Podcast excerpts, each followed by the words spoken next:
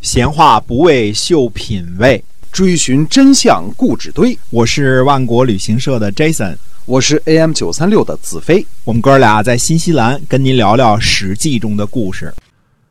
各位听友们，大家好！您现在收听的呢是《史记》中的故事啊，我们是跟您讲历史的节目。那么我们喜欢历史的朋友很多，都在关注我们，也希望呢您能够一直陪着我们走下去。我们今天啊，继续的跟您讲，呃，书接上文来讲《史记》中的故事。嗯，是的，公元前五百零二年呢，晋国的军队救援鲁国之后呢，要和魏国结盟。赵简子呢就询问说：“说群臣当中谁能够前去和魏国的国君结盟？”那么舍陀呢和成和说：“我们可以。”嗯，两个人请缨。注意啊，晋国呢前往和魏灵公结盟的这个级别呢是很低的，因为舍陀呢，呃和成和呢。呃，不过就是晋国的大夫，以前都没怎么露过面啊。就在鲜于城的时候，舍陀露过一次面啊。当时是驻守舍陀的这个，这个，这个舍陀呢，当时是驻守攻克的这个，好像是古城鲜于的一个城池的这个地方的这个，呃。地方长官，呃，而且不是什么知名的大臣。这次晋国呢出兵啊，虽然是中军将兼正卿，呃，智利或者叫荀利没有亲自前来，但是六卿之中呢有范献子，这是。呃，老的老一次的这个中军将兼正卿，还有谁呢？还有赵简子，最新兴的这个最能干的年轻将领，还有呢，中行寅、中行文子，这个也是比较有经验的。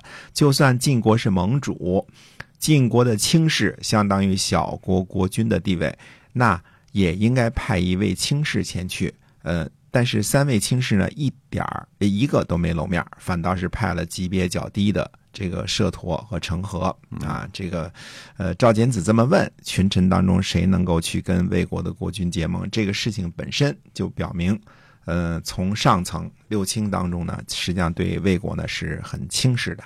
啊，不太看得起魏国。嗯，那么到了结盟的时候呢，魏国请求执牛耳啊。现在我们还有这句话叫“执牛耳”，就是领导者的意思啊。对，就是这个歃血为盟的时候呢，这个得拎着这个牛耳朵割血啊，对吧？割血之后，然后大家才在这个嘴唇上抿抿啊，这才歃血呢。那么，因为这个魏国呢出席会盟的是国君啊，晋国呢六卿呃。这个也最多就跟他一个级别，而且即便是六卿来，名义上也应该是国君之牛耳，所以这个要求呢是非常正正确的啊。那么，呃，这个怎么说都是卫灵公级别比较高。嗯，成和说呢，说魏国的地位啊，也就相当于我们晋国的温县或者原县这种地位，哪能够按照诸侯的级别对待呢？嗯，就不同意啊。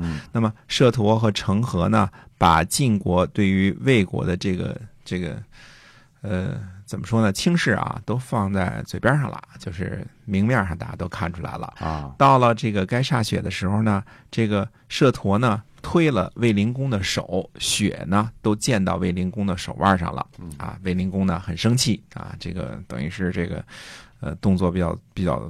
粗鲁嘛，对吧？哎，哎，非常的生气。那么魏国的大夫呢，公孙贾就小步呢上前啊，这个屈啊，我们老老提这个词儿啊，屈叫小步跑上前，哎，然后就说呢，说歃血为盟啊，是讲究信义的仪式，像魏国的国君呢都不敢不依照礼仪而接受盟约的啊，就跟他们解释，你们不能这样无礼啊。魏灵公呢就想背叛晋国。但是呢，又担心大夫们呢不同意，因为魏国的这些大夫们大部分都跟晋国关系不错，而且离着晋国很近嘛，对吧？嗯，那么王孙谷呢，就让魏灵公呢住在郊外。那大夫们肯定问原因呐，这个这个国君为什么不回国呀？对吧？嗯嗯，那么卫灵公呢就把这个晋国人当面侮辱的话呢就告诉了大家，并且说呢说寡人呐使国家遭受羞辱，不如占卜一下呢另立国君，寡人呢愿意服从。那大夫们说呢说这是整个魏国的这个祸患呢，这是魏国的羞辱啊，哪里是国君您的过错呢？嗯。然后卫灵公就说呢，说还有更难堪的事儿呢，说晋国人呢对寡人说，一定要让国君的儿子和大夫们的儿子呢去晋国做人质，呃。大夫们呢就回答说说，哎，只要是对国家有好处，呃，公子如果去的话，群臣的儿子哪敢不背着马龙头和缰绳跟随前往呢？嗯嗯，所以这个事儿呢，你从这个对话当中看出来，这些个大臣们对晋国还是很友好的，对对吧？嗯心想你这个叙述你这个当面受辱的事儿，这个血都溅到手腕上这种事儿，呃，这是是不是你你你自己这个这个过分了是吧？这个想多了是吧？哎，那么做人质做人质做人质吧，只要国君的儿子去，我们的儿子也跟着一块儿去，对哎，所以。呃，看来这个晋这个这个卫灵公的担心呢是有道理的，因为大臣们呢都不太愿意背叛晋国。嗯人质呢将要动身的时候呢，王孙谷又说呢，说魏国有祸患呐，工商匠人未必不是祸患，呃，要让他们呢也跟随一同前往才行。这个地方呢，这个王孙谷是这么说的，我不特别仔细的明白什么意思，有可能是想什么呢？呃，这个怕这个工商匠人呢留在这个这个都城呢，会有一些个呃闹事儿的。呃，这个看来工商匠人，因为原来王子朝那个时候，工商匠人就是站在叛乱一方的嘛。嗯，看来工商匠人待遇不是怎么高啊，啊这个工人阶级不太不太待遇不是特别高啊。嗯哎，所以就决定了这些人质呢，又得带着工商匠人一同前往。那么，呃，动身的日子呢，即将到达了。卫灵公呢，让国人朝见，同时呢，他就派王孙谷呢去询问大家。这个这个王孙谷就问说，如果魏国背叛晋国，晋国呢五次进攻魏国，会危险到什么程度？啊，那么大臣们呢就回答说，如果这个晋国五次进攻魏国呢，那么魏国应该还能够撑得住，还能够抵御啊。王孙谷说呢，说那样呢，我们应该背叛晋国啊，等到危急的时候再派人质啊，呃，那时候再派人质再屈服也不能算晚呢。嗯哎，于是呢，晋国呃，这个这个魏国呢就背叛了晋国。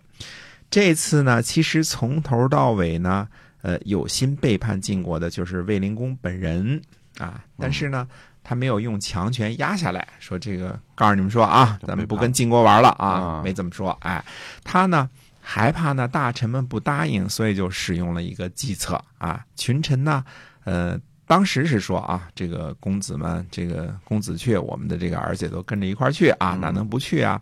但是这个都去做人质的时候，自个儿的儿子跟着，这心里肯定是呃不怎么愉快的。这不是出去旅游了啊，对这做人质去了啊，哎，所以肯定不愉快。谁家没老婆孩子？这个期间，这个谁家老婆孩子也得闹闹啊，我估计啊，嗯 呃，都有骨肉亲情嘛。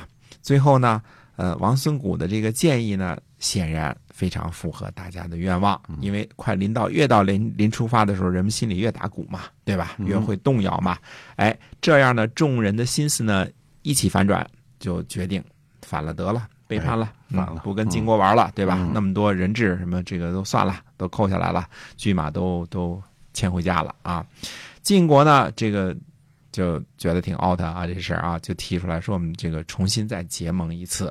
这次呢，魏国人不答应了。嗯晋国这一步棋呢，呃可以说是下的十分的不明智啊。就是这个怎么说呢？魏国和晋国呢友好多年了，差不多是从晋文公时代起，一直是这个晋国的盟友啊。在多次这个抗击楚国的争霸这个战中呢，呃，从来都没有背叛过。他不像郑国一样啊，一直是个墙头草，基本上啊，除了这个后期啊。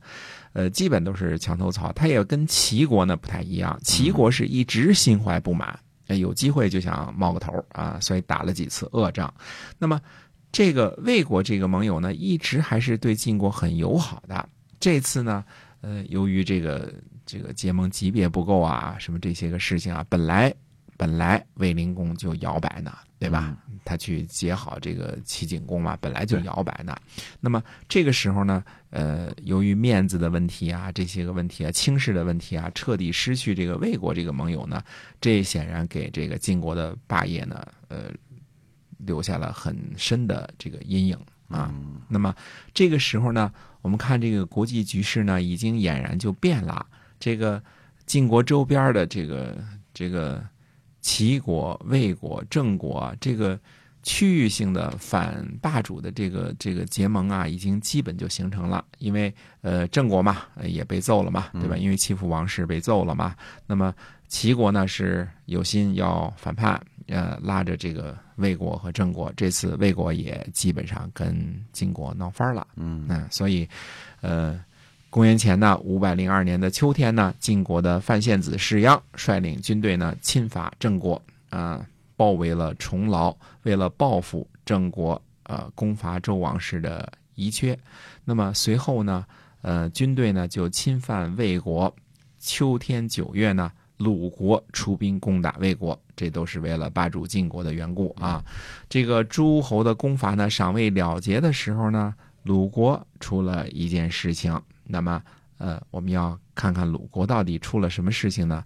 且听下回分解。哎，是的，我们给您留了个扣啊，鲁国的事儿，在下期呢，我们会跟您好好的讲。希望您继续的，呃，关注我们的节目。我们下期再会，再会。